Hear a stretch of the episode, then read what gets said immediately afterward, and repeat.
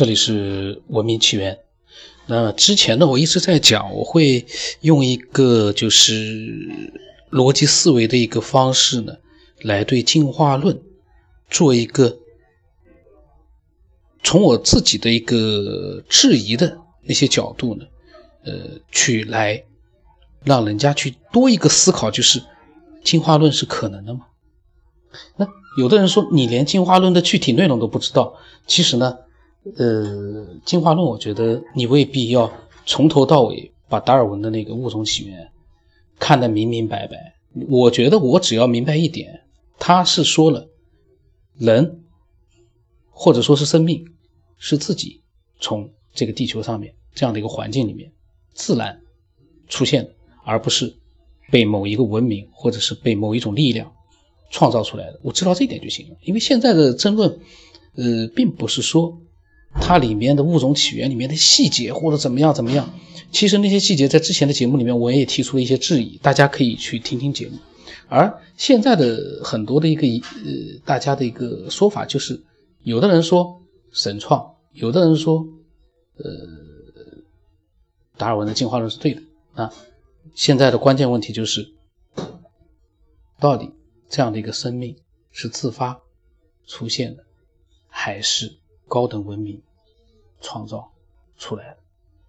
那其实呢，嗯，我刚才在路上，我就一边听我自己之前的节目呢，一边在想，怎么样，就是像我之前说的，去用一些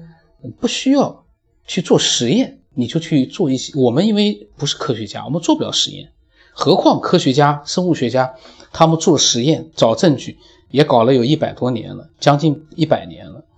呃，也现在也没有拿出一个说服力出来说进化论是正确的。那这样的一个路子呢，自自然会有科学家去做。我们是爱好者呢，我们当然是从自己的逻辑思维的角度去思考。所以一些伪科学爱好者呢，千万不要跳出来说你不懂进化论，或者说你又没有做实验，这个都不需要。你如果说，呃，仔细的按照我的一个思路去想想的话，呃，我相信你也会有一些启发的。我呢，呃，有一点想法就会录一点。那今天呢，我所讲到的就是，其实呢，呃，这是一个非常复杂的，从逻辑思维的角度，你去一点点的去论证，呃，进化论是有疑问的话呢，非常复杂，面太广，所以呢，只能由点及面，我只能想到哪一点。我就去把它稍微的解铺一下，呃，把它给发散开来呢，去做一个构想。比如说，我今天路上在想，我所说的这个生命，或者说我们的人，我都不说这些无形的东西，比如说意识，或者说灵魂，我不管有没有欲望，这些是怎么出现的？这些现在也没有定论，那我们都不去管它，我只是把我们的人的肉体。来做一个假设，但是这样的一个问题，我觉得倒推是没有意义的。我们只能是从进化的最早的那样的一个呃可能性来去往后推，做一个设想。因为人呢太复杂了，几百万亿个细胞。组成的这样一个人体，而且有各种各样的器官、血管啊，各种各样的一些呃组成的大脑啊，里面的复杂的东西。到现在，今天早晨我听这个《锵锵三人行》里面的一个医学家，他也在说，到现在为止还没有人弄明白大脑是怎么回事。那也就说明大脑里面那个东西还没有人弄明白呢。那我们就先不去讲这些东西了。呃，我呢觉得呢。我就把人，我把它最简单化，就是变成两只手，呃，两两个手臂，两两个腿，躯干和头，就分成这五块部分，五个组，呃，六个组成部分。那么我都不把它复杂化，里面的器官我一概都省略掉，我就只当是最早的生命，刚开始的时候呢，是最简单的一个生命体呢，单细胞的一个生命。让他去慢慢的去，呃，就当进化论是存在的，去让他做一个慢慢的去做一个自然而然的一个呃进化。那这五个六个组成部分呢，我就把它假设成六个细胞。这六个细胞呢，两个是像腿，两个是像手臂，一个呢是躯干，另外一个呢是我们的头部。其他的一细节一概不讲，我们就把几百万个细胞呢，我把它给简化成六个细胞组成了一个人。那这个时候有有一个问题就出现了：单细胞的生命，当它在往后再发展的时候，它一定是一点点的去发展的。比如说，它不可能说我这个单细胞的生命，不管它怎么生殖的，因为我们不知道它是怎么样去繁殖的，怎么出现的我也不知道。我们只当它已经真的出现了，就是真的是自然而然的就出现了这么一个单细胞生命。刚出现的这一颗这一个单细胞生命，必定是从。第一个开始才会有第二个，那我都不去管它。第一个是怎么变成第二个？这个，这个其实就是一个问题。即便我把它假设成有了第一个，它第二个是怎么出现？它不像我们是有意识的，我们会说我们要生一个，就算我们想生一个，我们还不一定生得出来呢。它这一个是怎么繁殖的，我们就不管它，我就只当它可以变成出生到下一个，再下一个。那势必，它呢是一个个的去做一个繁殖，我只能说繁殖嘛。然后呢，在这个正常繁殖，就是说它这样的一个单细胞生命，它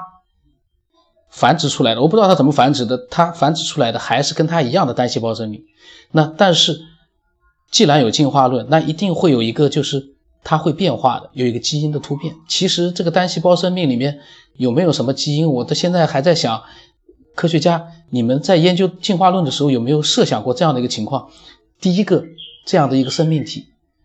单个的生命体，它变成第二个有这样的能力，即便是有了，它这个里面有基因吗？有你们所谓的一个可以变化的基因吗？那我就将当它是有一个可以呃突然会发生的一个变化，让它变成了一个。跟之前的最早的单细胞不一样的一个新的生命，就假设它有两个细胞了。那这两个细胞是怎么样去组合的？我不知道。它它的这个意，它既然它是一个叫生命，那它这个生命是在这两个细胞的哪一个上面？我们也不管了，我们这些都不管了。无形的东西我们一概不管，我只管它的一个组成。那慢慢的可能会又变成了。三个细胞、四个细胞这样组合成了一个简单的生命体，一定是这样一点点的上去，它不会是从一个细胞突然变成，它变成了一千个细胞组成的一个生命体。我想不太可能。大家动脑子想想，我想你也应该会否定会有这种可能性，一定是一个、两个或者最多跳跃一下，简单的会多增加几个、四个、五个、六个这样子一点点的会累积上去的。那现在问题来了。我前面设想的就是人是由六个细胞组成的，那这样六个细胞呢？我把它形状呢假设成有的像腿，有的像手，有的像躯干，有的像头。那这样一来的一个问题就是，它们这六块六个细胞组成了我们的人形。那有一个问题就是我在路上在想，是直接出现一个人形的细胞容易呢，还是？出现六个不同形状的细胞组合成一个人体容易？大家去设想一下，这样的一个简单的一个呃假设的一个人形的生命，已经简单到极致了，六个细胞了。那是出现六个形状不同的六个细胞组合成一个人形容易呢，还是直接出现一个人形的这样的一个细胞容易？答案是可想而知的。直接出现一个人形这样的一个细胞很容易，那但是呢，人是由不同的一些几百万个细胞组成的不同的一些结构系统组成的这样一个复杂的一个高级的一个呃生命。那最早的时候，这六个细胞，如果是六个细胞都是正常出现的六个细胞的话，不管是什么形状的。它一定是奇形怪状的，组合在一起的话，那肯定不是人，肯定不会组合成人形。现在的这样的一个难度就是，尽管这我把它假设成六个细胞组成的一个人，但是这里面有个难度就是，这六个细胞里面有两个腿、两个手臂、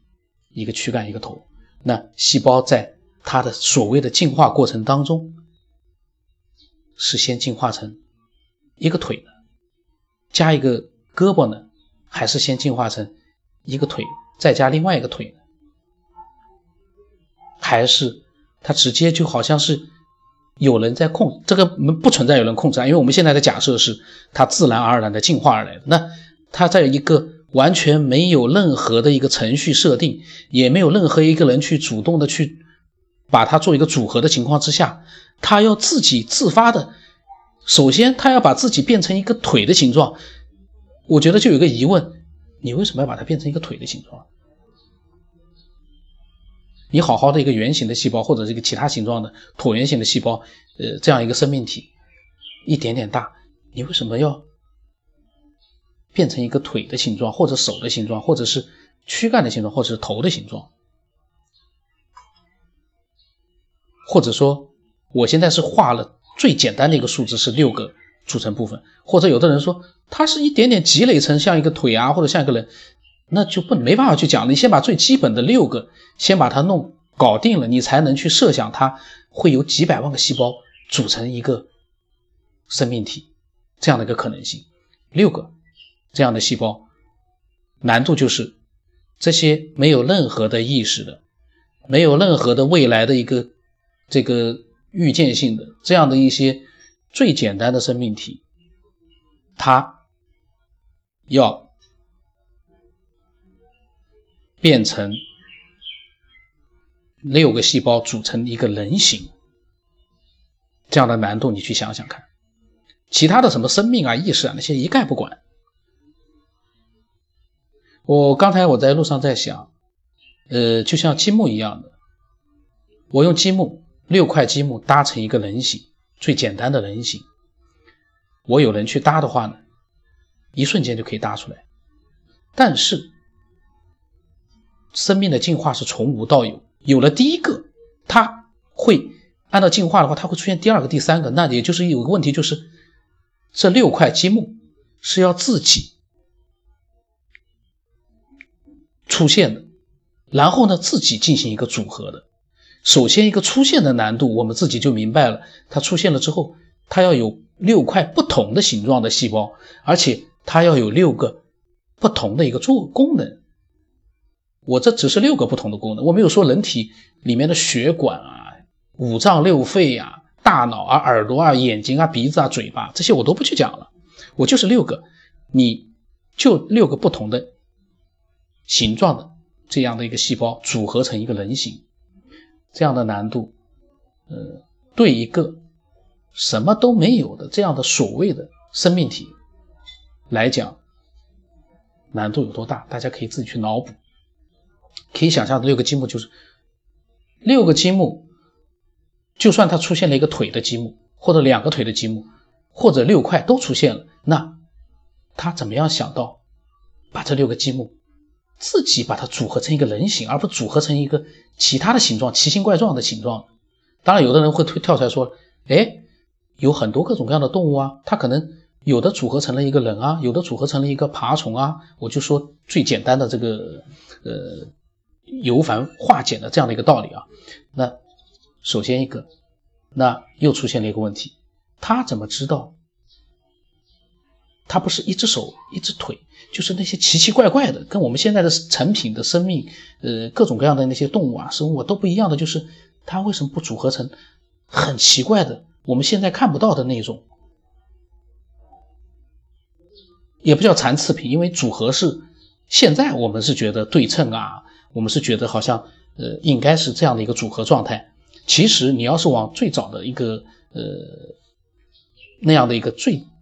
还没有生命，刚出现生命那个过程，那个那个阶段，你去讲，其实从那个时候往后看的话，你会想到一点，就是其实从自然而然的那种进化的角度来说，我有可能我的手长在下面，或者我一只手、一只头、一只腿来配对的话，都是很正常，因为那是自然的，没有人说一定是两条腿在地上这样的行走就是最科学的，没有人这么讲。有可能一只手一只脚组合起来跑得更快呢，做事情更灵活的，像螃蟹一样四处呃那样横着爬。